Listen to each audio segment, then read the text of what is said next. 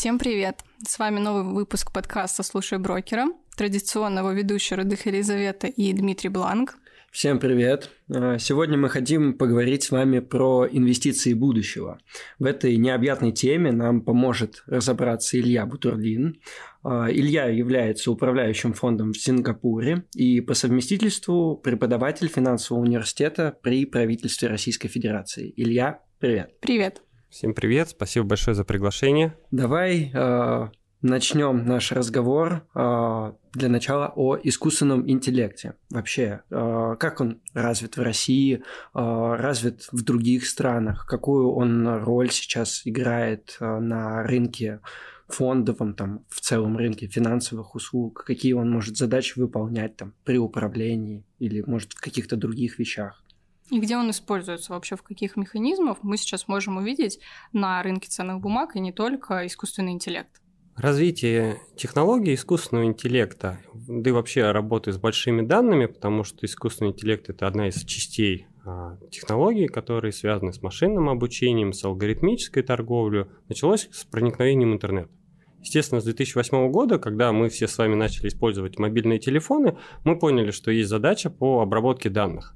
И отличие от других сфер как раз было в том, что когда я работал еще в России в инвестиционной компании, мы почему-то подумали, что нам искусственный интеллект позволит подобрать наилучшую алгоритмическую комбинацию среди индикаторов по торговле на бирже. То есть мы сделали, мы выдвинули простую гипотезу и сказали, что вот у нас есть 300 индикаторов технического анализа, у них есть математические формулы, а давайте подберем самый лучший алгоритм. И вот он поработал, естественно, этот алгоритм не стал э, работать, и искусственный интеллект – это возможность обработки с помощью математических формул большого количества данных. Как мы с вами возьмем эти данные, это зависит от поставщика данных. Но нам с вами повезло, мы с вами работаем в сфере финансового рынка, и поэтому проблему поставки данных решили уже очень давно. И в отличие от других сфер, там, от медицины, от промышленности, интернета вещей, мы все оцифрованные данные получаем напрямую из бирж. И, естественно, в отличие от нашей биржи, на этом многие биржи зарабатывают деньги, потому что они продают тиковые данные, часовые данные, дневные данные, и дальше уже математики строят гипотезу. Но искусственный интеллект – это не просто разработка стратегий. Мы говорим про три части, которые взаимосвязаны с развитием а, этих технологий. Первое – это, естественно, финансовая грамотность. Без запроса снизу от э, инвесторов, без понимания их, что можно не только торговать акциями, но и использовать алгоритмические стратегии, использовать стратегии на маркетплейсах, инвестировать за рубежом, то есть посредством э, каких-то глобальных площадок, мы с вами понимаем, что а человек увидит, что есть искусственный интеллект, и что он скажет ему. Вот мои дети, а, мне студенты три месяца назад подарили Алису. Вот мои дети используют искусственный интеллект. Они знают, что у Алисы можно попросить включить мультики, можно, э, старший ребенок, он спрашивает, какая погода, но потом он научился уже спрашивать, как э, сделать математику или русский язык. То есть это напрямую зависит от того, насколько кругозор этого ребенка э, расширен путем системы образования. Но помимо финансовой грамотности у нас есть еще такой раздел, как финансовые технологии и бизнес-модели, которые есть. Если э, компаниям, которые используют анализ данных, невыгодно это использовать, то есть регулятор не создает каких-то инфраструктуры или каких-то регулятивных песочниц, а мы вообще ничего не создаем, нужно объективно сказать, то, конечно, это не будет применяться, люди будут приходить покупать структурные продукты, покупать акции, а потом что-то происходит. Хорошее или плохое? По закону больших чисел всегда будут покупать все, кто доволен, и все, кто недоволен. Это нормальная ситуация, и а, пока наш рынок растет, пока появляются новые инвесторы, пока у нас а, ну, фактически а, не, нет никакой доходности по банковским депозитам, то есть 3-4%, безусловно, всегда будут клиенты приходить, и половина портфеля будет в плюсе, половина в минусе. А ты сам управляющий фондом, как Дима уже сказал ранее, в Сингапуре, ты своим клиентам формируешь портфель сам, руками условно, или тоже с использованием искусственного интеллекта, алгоритмов, роботов и так далее? Здесь я немного расскажу свою историю. Первоначально это, наверное, а, эволюция каждого а, управляющего, каждого трейдера. У нас а, есть какие-то идеальные принципы. Да? Мы хотим, чтобы каждый клиент зарабатывал, мы хотим, чтобы каждый был в плюсе там, и у него и так далее. Но когда мы выступаем от структуры, когда мы пытаемся понять, что нужно клиенту, то потребности совершенно разные.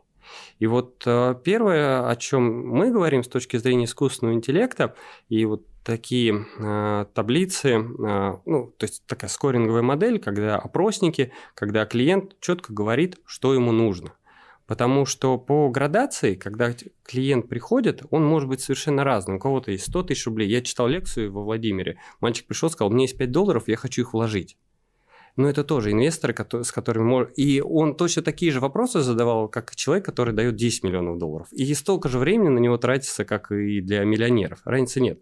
Но а, одному нужно инвестиции как альтернатива банковскому депозиту, а другому хочется инвестировать в стартапы, в коммерческую недвижимость и все остальное. Поэтому вот на первом этапе наша задача в первую очередь понять, что нужно человеку. Может быть, он готов уже к созданию собственного фонда.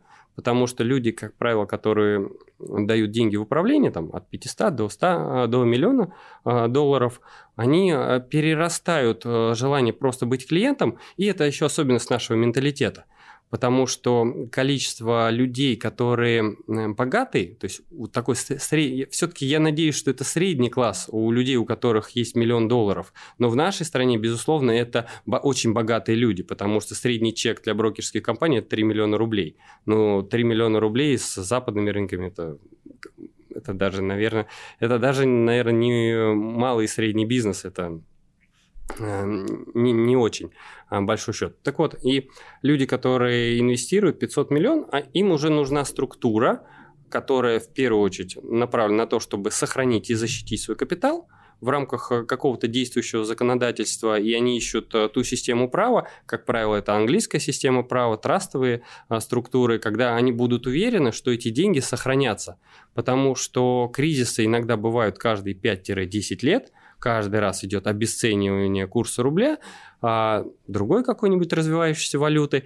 И вот за счет этого обесценивания люди уже видят, что это капитал они не могут сохранить, поэтому структура, после структуры они уже понимают, во что они хотят вкладываться. Потому что а, из-за глобализации, из-за развития в том числе и коллективных инвестиций, мы сейчас с вами, сидя здесь, возьмем ноутбук, откроем а, компанию в Делавере, откроем компанию в Сингапуре спокойно можем начинать работать, пройдя процедуры KYC ML.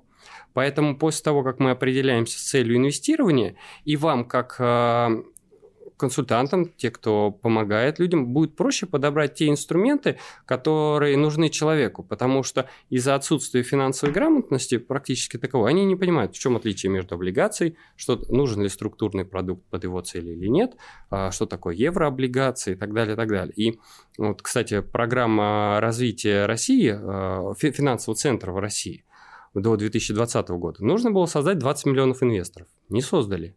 Сейчас новая программа – по национальным идеям. И по национальным идеям у нас э, малых и средних там предпринимателей должно быть, знаете, сколько? 40 миллионов. 25 миллионов. Вот представляете, вот где, э, как, на, насколько это должна быть массовая программа, в первую очередь образовательная, траектория. Э, потому что у нас в нашей сфере, в трейдинге, есть очень хороший плюс. Я вам на практике могу показать, вот смотрите, мой инвестиционный портфель, повторите его и сделайте лучше. Не у всех получается повторить э, портфель преподавателя, да? Это не так, не просто, в, в открытую же, да? Помните, мы с вами э, обсуждали проект, э, в сентябре я дал 10 эмитентов, и обогнать портфель по доходности достаточно сложно, хотя, казалось бы, никаких ребалансировок я больше не проводил.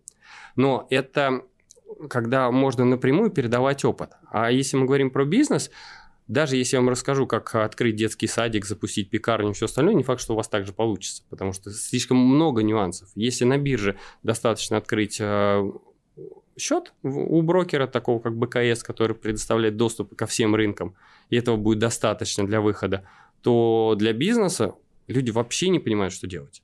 Они не, не то, что не понимают это, они совсем не понимают. Они думают, что а, вот по примеру тем, кто к нам обращается, они думают, что достаточно миллиона, они вложатся, и, и все пойдет.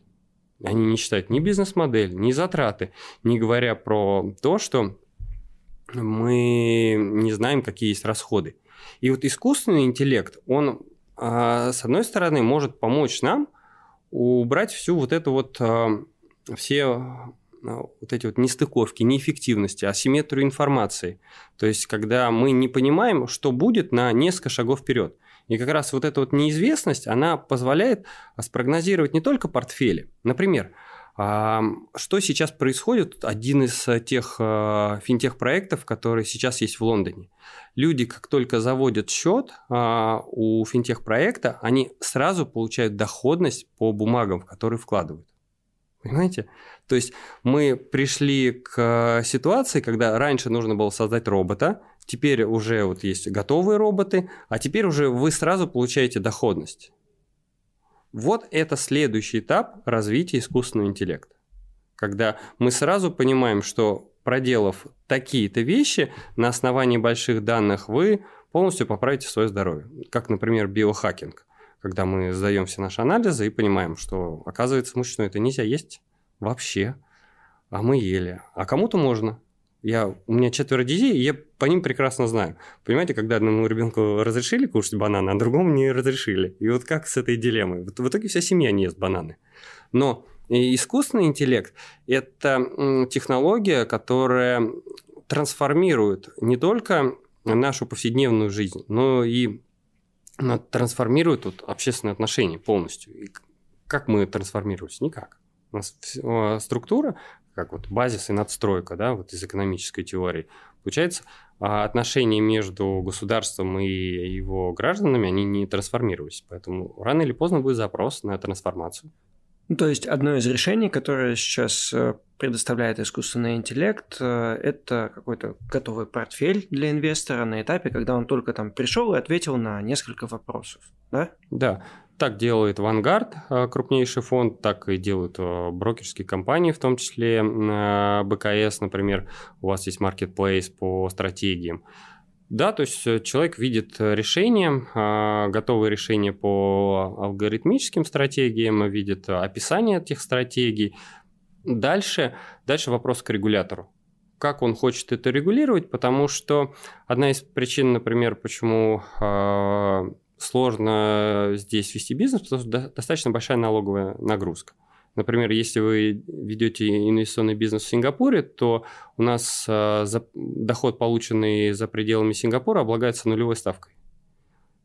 А здесь почти со всякими налогами на э, социальные расходы, на прибыль получается очень много. А в конечном итоге выигрывают бизнес-модели. То, что ты сейчас сказал, это похоже на какой-то робоэдвайзинг. А когда тебе дается рекомендация покупки какого-то конкретного инструмента, а существуют такие системы искусственного интеллекта, которые полностью сами торгуют. То есть это совмещенные, может быть, алгоритмы, которые, которые совершают сделки полностью за тебя. Они помогают тебе в, в выборе чего-то.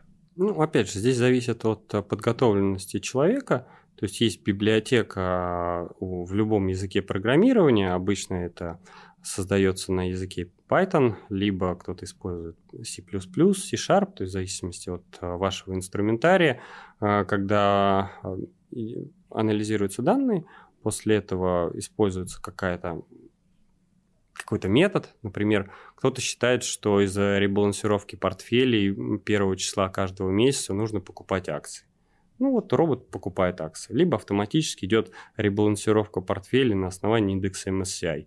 Либо еще какие-то основания, которые берутся. Как правило, это очень э, серьезные математические вычисления, и вы точно так же можете создавать собственного робота, а, тут ничего сложного нет, потому что вы на самом деле зря улыбаетесь, потому что когда мы это делали в 2011 году, не было ничего, ни библиотек, то есть мы полностью, мы даже покупали специально на митинском рынке, ездили мощный компьютер для обработки всех вычислений, все остальное. Это сейчас у всех макбуки, все, все считают, все хорошо, можно быстро все посчитать. А тогда мы отдельный компьютер, он у меня до сих пор в подвале а, стоит, как вот память о том, что он, он мощный, он молодец с видеокартами, он обрабатывал нам все эти данные. И сейчас есть данные, есть библиотеки, есть алгоритмы. Будут ли они работать? Здесь все зависит от инфраструктуры, какую инфраструктуру ваш предо... брокер предоставляет, насколько он прямой доступ и на чем вы собираетесь зарабатывать. Либо на какой-то серьезной математике, на арбитражных возможностях, потому что с появлением рынка криптовалют все трейдеры бежали на криптовалюты, потому что там появилось очень много неэффективностей. Один открывает биржу на счет на бирже в Зимбабве, другой в Китае и торгует арбитраж. Все. Дальше у кого-то блокируют деньги, ну, традиционные инфраструктурные проблемы, потому что а, арбитражные возможности на нашем рынке, там, на лондонской бирже, они на самом деле давно существуют, и там выигрывают крупнейшие банки, у кого есть инфраструктура. Ну, сейчас, насколько знаю, арбитражные сделки на фондовом рынке, они уже не такие популярные, как были еще, может, пять лет назад. Сейчас э, неэффективности этой почти нет, или я не прав? Ну, я не соглашусь здесь, наверное сколько было трейдеров, которые пытались это сделать. Может, у них руки не из того места росли, но в конечном итоге ничего не получалось. А, смотрите, у нас есть, э, во-первых, индексный арбитраж, когда мы а, делаем арбитраж относительно индекса и тех бумаг, которые входят. Раз. Причем у этих бумаг бывает разная волатильность. А, и арбитражные возможности это не то, что постоянно существуют, они появляются, они могут появиться раз в год. Второе, есть э, производные инструменты, э, такие как опционные, и там тоже можно делать календарные стратегии, которые позволяют как раз зарабатывать на всплесках волатильности.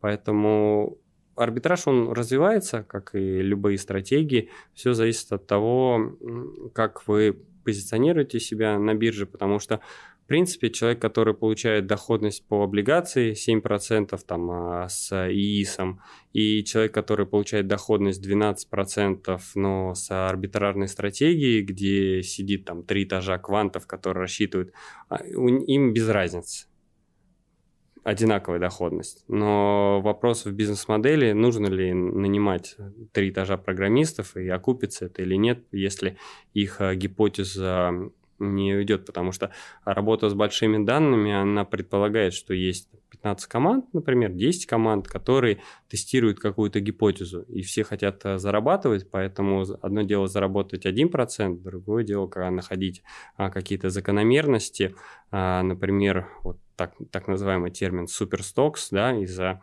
печатного станка в Америке, которые а, компании, которые буквально пару недель назад стоили 15 долларов, залетают до 100 долларов, и это такие же портфели. Поэтому здесь нужно просто максимально широкий кругозор и не зацикливаться на том, что вот а, там есть только золото и все. И вот важным моментом является когнитивная психология. Почему как раз мы говорим про цели с инвесторами? Потому что у нас у всех есть предвзятость очень много предвзят. Мы живем, исходя из предвзят, что, например, образование ничего не дает, или еще какие-нибудь вещи. И вот эти вот наши когнитивные ошибки, которые есть, они нам мешают иногда а, сделать а, шаг и посмотреть, что есть за этими рамками.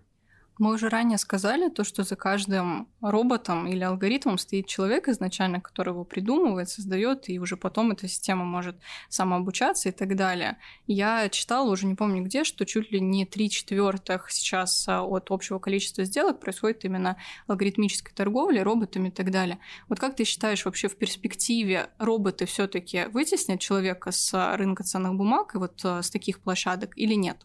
Вот летом говорят, когда фонды э, крупные уходят, отдыхают, вот эта вот знаменитая поговорка «sell in May and go away». Э, все там на пляжах э, загорают, и в это время всю волатильность на рынке создают как раз-таки алгоритмы и искусственный интеллект.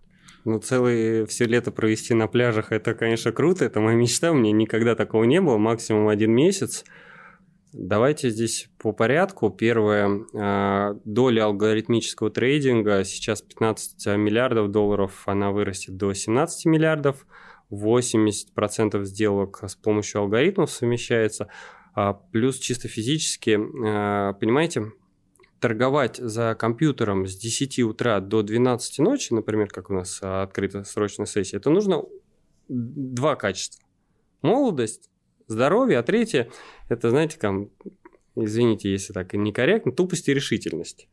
Вот э, даже больше качества нажал. А потому что непонятно, ну что дальше, ну проторгуете вы год, не факт, что доходность будет выше. А, понимаете, а, алгоритмическая торговля – это так же, как а, год назад, не год назад, век назад изобрели лампочку, и у всех началась всеобщая грамотность. Я вижу сейчас, вот мы с вами, когда учились там в третьем классе, мы чем занимались? Гуляли на улице, без телефонов. А сейчас ребенок мой, по своему примеру, он делает э, с помощью приложений э, компьютерные игры в третьем классе. И вот это вот проникновение технологий, она говорит, что просто люди научатся с помощью искусственного интеллекта, с помощью алгоритмических вещей создавать все это автоматически. Мы видим проникновение уже беспилотные автомобили, все остальное. Э, искусственный интеллект настолько быстро изменит нашу жизнь в течение 10 лет, что мы даже не можем себе представить. И наша задача как раз э, найти свое место в этом бурно меняющемся мире. И какое место может быть у человека при всеобщем захвате искусственного интеллекта всех сфер? А почему захват-то? Почему захват? Искусственный интеллект, наоборот, э, убирает э, рутину, убирает какую-то бюрократию, призван убрать. То же самое, как блокчейн. Кто-то из нас готов показывать все свои результаты публично? Нет, конечно. Вот видите, значит, мы просто к этому не готовы. Почему? Я веду открытый публичный портфель. Ну, у тебя просто денег мало, поэтому ты ведешь а публично. Никто и не знает, сколько вообще там денег. Э. Ты в смысле в пропорциях показываешь? Да, процентное отношение. Ну, не обязательно, я не говорю обязательно про портфели, а я говорю и про систему там, образования, в которой нахожусь. Да, например, если мы публично будем делать а, цифровые профили каждого сотрудника, каждого студента, каждого преподавателя, и будет видно, какие вы задания выполняете в течение четырех лет. То есть соединить паспорт с цифровым профилем. Это решит много проблем. То есть это искусственный интеллект, который будет подбирать вам вакансии, потому что искусственный интеллект, он также открывает много новых возможностей. Появляются платформы. Вот у нас в том числе студенты, которые уже могут вести бизнес на Wildberries, на других маркетплейсах, потому что искусственный интеллект, он дает информацию а как мы будем пользоваться этой информацией, как а, мы будем агрегировать ее. Например, в 2008 году, когда мы только начинали торговать, что мы делали? Мы с вами делали, а, смотрели там 10 тысяч акций американских, искали какие-то паттерны на выходных, все посмотрели, с понедельника начинаем торговать. Сейчас, благодаря языкам программирования, то, что они все проще и проще становится, то, что много в интернете информации, как это сделать, мы задаем критерий отбора по фундаментальным показателям, по техническим индикаторам. И у нас есть сразу список из 15-20 э, критериев, по которым мы отобрали эти бумаги, и мы видим, больше нам смотреть не нужно. Ничего отбирать э, вручную. То есть вот ручной труд ушел, дальше ваша задача именно решить, как вы будете э, отрабатывать это, потому что как можно заработать на росте золота. Можно купить акции, можно купить само золото, можно сделать структурный продукт с этим золотом. И тут уже зависит от того, насколько вы опытный и вы разбираетесь в финансовом инжиниринге. Илья, хотели еще сегодня обсудить с тобой тему альтернативных инвестиций, таких как э, краудлендинг и краундфандинг. Мы немножко затрагивали сегодня предпринимателей, то, что их количество должно расти, и такие площадки, платформы, они, в принципе, должны помогать этому росту за счет того, что физические лица там кредитуют ИП, небольшие ООО, малый и средний бизнес. Вообще, э, насколько это развито за рубежом, и следишь ли ты там за России, как это у нас э, регулируется, развивается. Что скажешь по этому поводу? Я вам хочу э, сказать, я вам пришлю ссылку. Э, мне была давно такая идея сделать какой-то краудфандинговый проект, который бы показал, как устроены наши технологии. Но меня опередили, и сейчас на Indiegogo ребята уже собрали там почти 100 тысяч долларов. Книга, которая, представьте, вы вернулись в Средневековье, но этих технологий, которые у нас с вами сейчас есть, нету. И эта книга показывает, как создать эти технологии. То есть такая э, история, которая позволит нам с вами, а, если поедем в какие-нибудь а, острова в Тихом океане, стать не только королем, но и владельцем всего, что можно. То есть а, запатентовать себе на этом острове изобретение там, взрывчатки, медицинских вещей и так далее. Вот краудфандинг – это точно такая же технология, которая появилась благодаря проникновению интернета. То есть у нас вот ключевая история была интернет, и вот интернет, как новый технологический уклад, он позволил появляться, а, появляться таким вот проектом. Сначала это а, в 90-е годы это было финансирование альбомов, то есть такая социальная, благотворительная часть. А вот с 2008 года уже активно появляются площадки в Америке, как лидере в Китае, но его площадки закрыты, и зарубежным инвесторам туда практически невозможно попасть.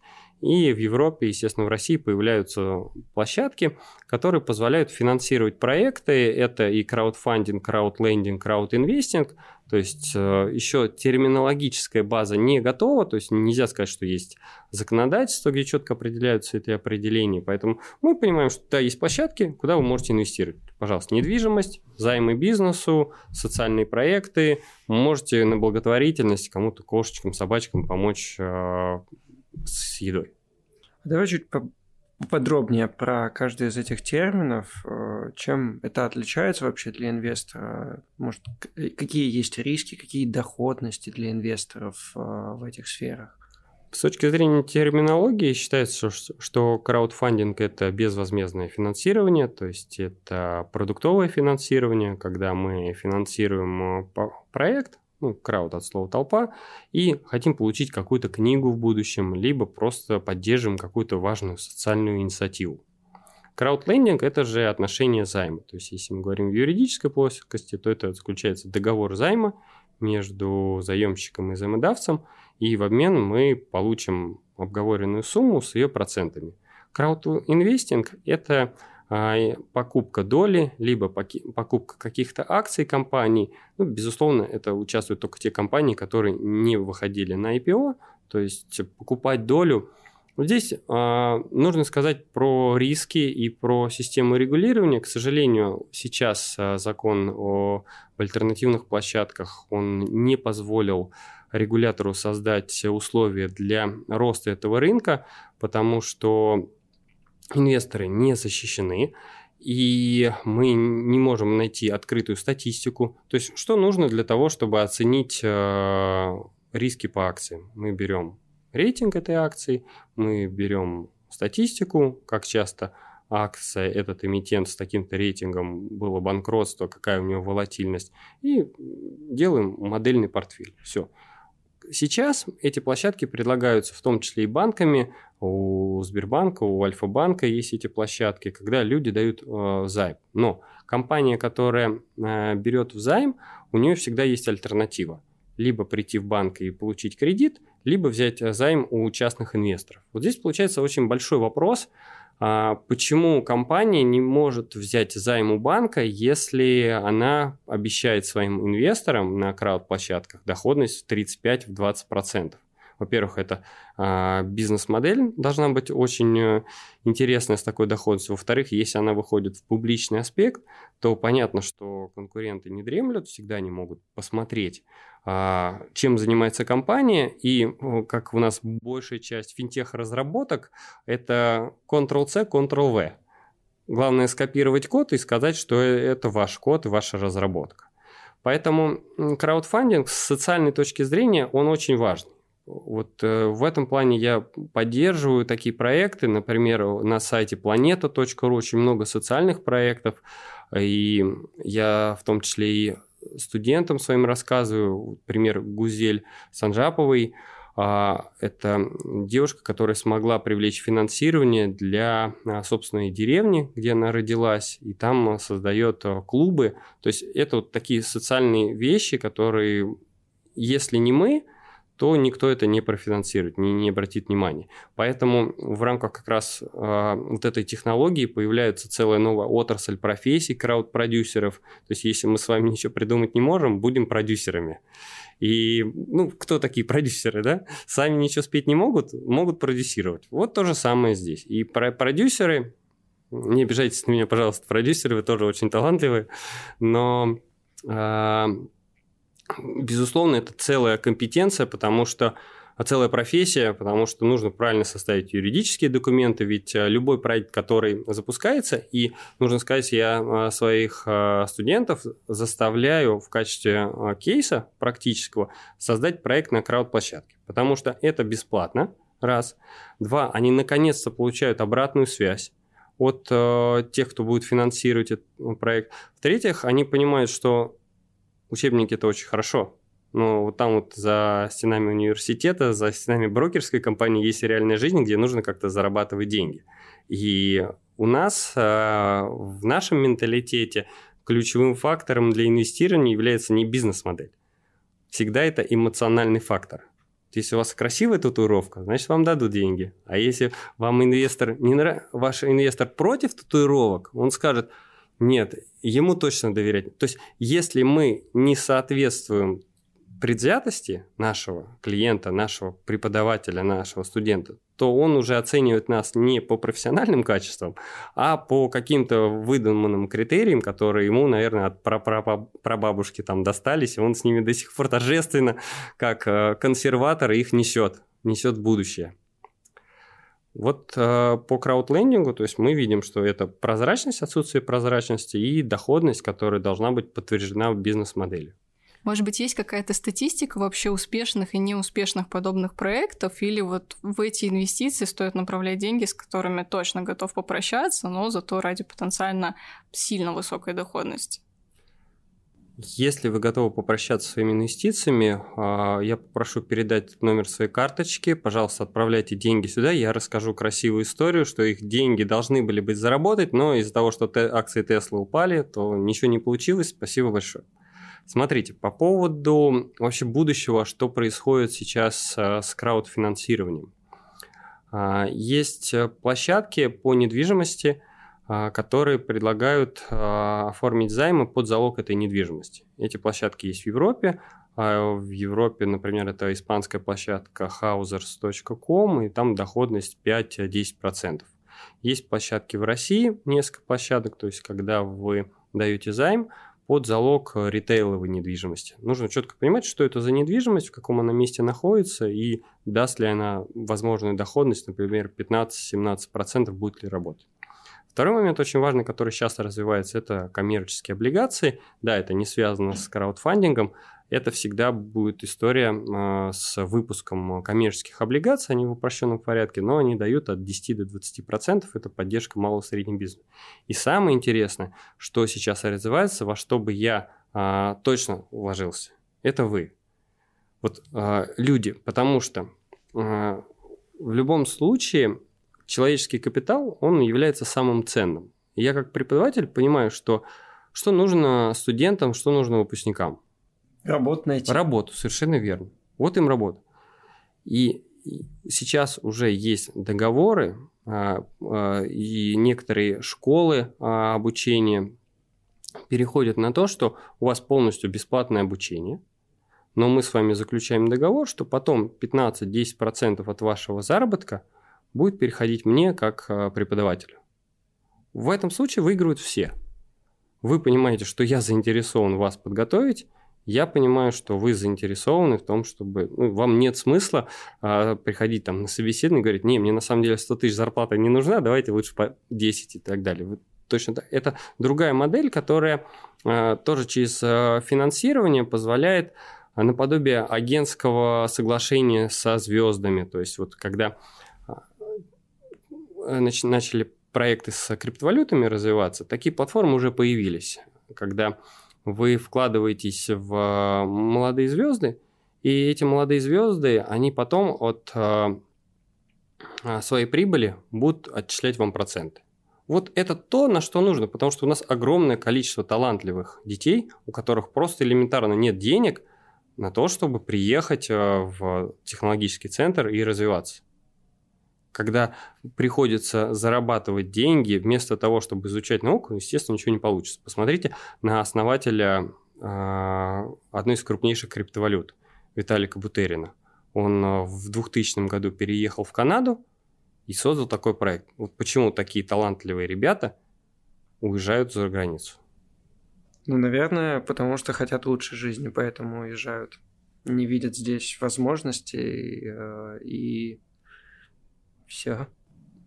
Ну, ключевым как раз не видят. На самом деле таких программ поддержки а, много, и одна из целей искусственного интеллекта, вот к чему возвращаем технологии, это создать единую систему наподобие госуслуг, которая бы проводила скоринг, и если есть какой-то запрос на финансирование, через этот запрос можно было бы автоматически а, заполнять заявку и получать это финансирование. То есть, когда пример, например, а, в Европе. Если вы оформляете какой-то бизнес, и вашим контролирующим органом является пожарный, то не вы к ним ходите, сдаете документы, а они к вам приходят и спрашивают, у вас к нам нет претензий? Мы говорим, нет, все, все нормально. И вот а, когда вот эта парадигма поменяется, то мы поймем, что есть государство для нас, для бизнесменов, для граждан, и тогда будет а, многократный рост, в том числе и в тех показателях, про которые мы говорили, и про инвестиции, и все остальное, потому что будет защита. Сейчас какой механизм есть защиты? Ну, Центральный банк сейчас вот только-только выпустил законопроект о защите неквалифицированных э, инвесторов, ну, Госдума приняла, выпустила. Безусловно. И поэтому здесь а, страдают компании, у которых а, есть бизнес-модель, свой бизнес, лицензия. А как можно оградить вот, эти вот, не, вот этих неквалифицированных инвесторов от безумной рекламы, всяких пирамид и все остальное. То есть, чтобы это по факту даже не было, не было такой возможности, когда люди приносят деньги, им обещают 100%, 200%, 300%. Компании не то, что у которых нет финансовых лицензий, у них даже образовательных лицензий нет. Поэтому ключевой проблемой, которая была и когда я работал в регуляторе, и сейчас, это когда люди приходят на бесплатные консультации, на бесплатные образовательные мероприятия, и там им предлагают инвестировать и люди переводят деньги в банановые республики, где с ними, как правило, случается одно и то же. То есть оттуда они не возвращаются и воспользоваться квалифицированной юридической помощью невозможно. Поэтому вот основная задача, с которой должен бороться регулятор, чтобы не было возможности даже запустить такую рекламу и провести эти мероприятия. Потому что санкций, мер, административной, уголовной ответственности сейчас достаточно много. Пожалуйста. Знаешь, что думаю, сколько бы регулятор в этом плане не старался, у нас народ э, падки на быстрые, легкие деньги с большими доходностями. Сколько у меня друзей есть, которым я объяснял, что вы должны проверить хотя бы, куда вы отправляете деньги они и там в Сейшелах, и в других там офшорных юрисдикциях находятся. Просто в какой-то момент деньги замораживаются, и тут уже не выводятся безвозвратно. Как бы регулятор ни старался, там, по-моему, в конце 2018 года а, отняли несколько лицензий у крупнейших Форекс э, брокеров. Вот как-то это решило проблемы. Я думаю... А так и закон, который они приняли, не позволил Форексам запустить свою деятельность. Они приняли закон, по которому Форекс все равно не смогли свои действия делать. По закону это была исключительная деятельность, это закон о рынке ценных бумаг. Они не могли хеджировать свои риски, и плечо, которое они предоставляли, там 1 к 50, а другие брокеры, Форекс-брокеры обещали 1 200. Тут интересная практика в Америке была. На самом деле ты абсолютно прав, что пока люди об этом не узнают, то ничего не изменится. Как а, люди должны об этом узнать? Ну, это уже вопрос финансовой грамотности, мне кажется, и каждого человека. Не, не, пока человек это не коснется, он сам не будет. То есть это либо из поколения в поколение передается, у нас нету э, культуры финансовой грамотности, которая передается от наших родителей. А вот в Америке сделали следующее. Они собрали э, несколько самых известных кинорежиссеров, Гай Ричи. Сказали, дайте нам 10 секунд в вашем фильме. И э, в своих фильмах они начинали вводить такие социальные ролики. Например, первый такой социальный ролик был на тему того, можно ли, э, скажем так, стучать на тех, кто приехал к вам в гости и уезжает от вас в алкогольном опьянении. Они показали, что можно – и сразу количество пьяных ДТП резко уменьшилось. Приживется э, в нашей стране это или нет, это риторический вопрос. Но есть очень много тем социальных, который можно через кинематограф показать, что вот есть правила поведения. Ведь э, люди э, социальные существа, и они видят, если звезда ведет себя так, значит я буду повторять это поведение. Поэтому за кем у нас можно повторять? За нашими подкастами. Точно. Потому что мы даем нужную информацию. Очень надеемся на то, что мы делаем это именно так. Илья, у нас э, остался еще один вопрос э, касательно твоего личного опыта э, и твоего портфеля вообще. На что ты смотришь, как распределяешь там свой капитал. Понятно, что есть различные цели. Вот какой-нибудь портфель свой опиши. Портфель состоит из 10 акций.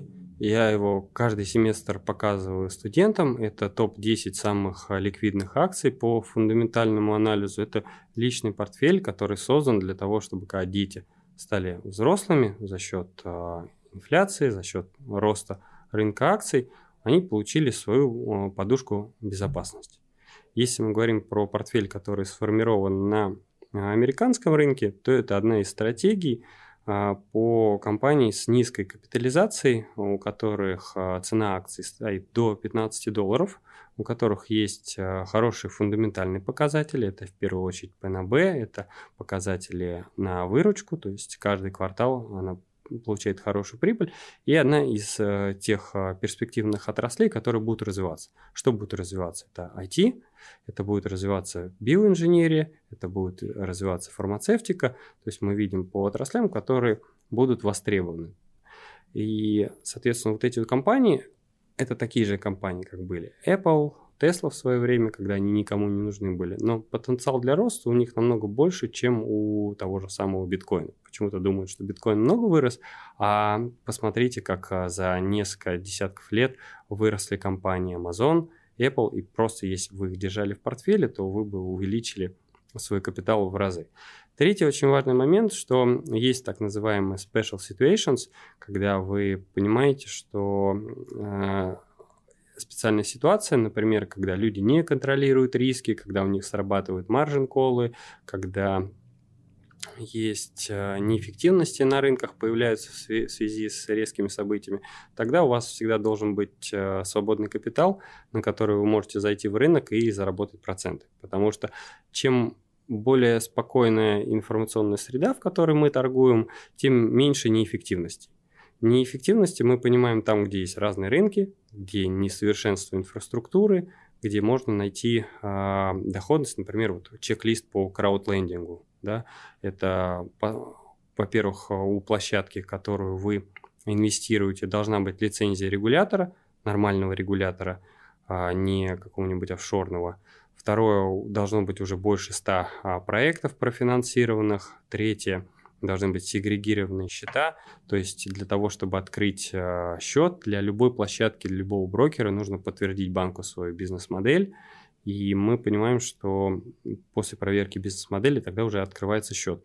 Соответственно, вот тогда вы будете получать 5-7%, но как в книге Насима Талеба «Одураченный случайностью», я уже несколько раз сливал счета, и я понимаю, что высокая доходность – это случайность, которая по каким-то причинам чаще или реже не везет. Моя задача – создать э, структуру или проект, который будет стабильно генерировать платежи. Тогда это будет э, доходность, и вне зависимости от того, как себя будет вести рынок, диверсифицировав портфель по разным классам активов – мы понимаем, что мы будем обгонять не только индексы, мы будем обгонять инфляцию, но тот же самый Vanguard говорит, вот, пожалуйста, вам 15 классов активов. А, за прошлое десятилетие выиграли а, компании высокой капитализации американского рынка. Этот рынок всех обогнал. Что будет в следующие 10 лет, никто не знает. Поэтому я не готов а, пожертвовать будущим своих детей, если я ошибусь в своем прогнозе. Это очень дорогая для меня цена, поэтому есть диверсификация, есть понимание, где есть неэффективности на рынке, где с помощью там, программирования я могу отобрать недооцененные бумаги, цена которых недооценена, и у которых есть перспективы до роста, пока у нас, слава богу, такая ликвидность на рынке есть, и деньги печатаются в неограниченном количестве. Главное, чтобы это все закончилось очень хорошо. Мы тоже на это очень надеемся, как участники рынка и как инвесторы, в том числе частные. Поэтому спасибо большое за подкаст. Я думаю, что очень много интересной информации сегодня прозвучало и про инвестиции будущего в том числе, потому что я уверена, что не все инвесторы вообще знают про, про наличие таких инструментов, которые тоже можно использовать. А это очень интересно и полезно, мне кажется. Всем спасибо и пока. Пока. До свидания. Материалы, представленные в данном выпуске, не являются индивидуальной инвестиционной рекомендацией. Финансовые инструменты либо операции, упомянутые в данном материале, могут не подходить вам, не соответствовать вашему инвестиционному профилю. ООО «Компания БКС» не несет ответственности за возможные убытки инвестора в случае совершения операций либо инвестирования в финансовые инструменты, упомянутые в данном материале. Акции, облигации, деньги, купоны. Слушай,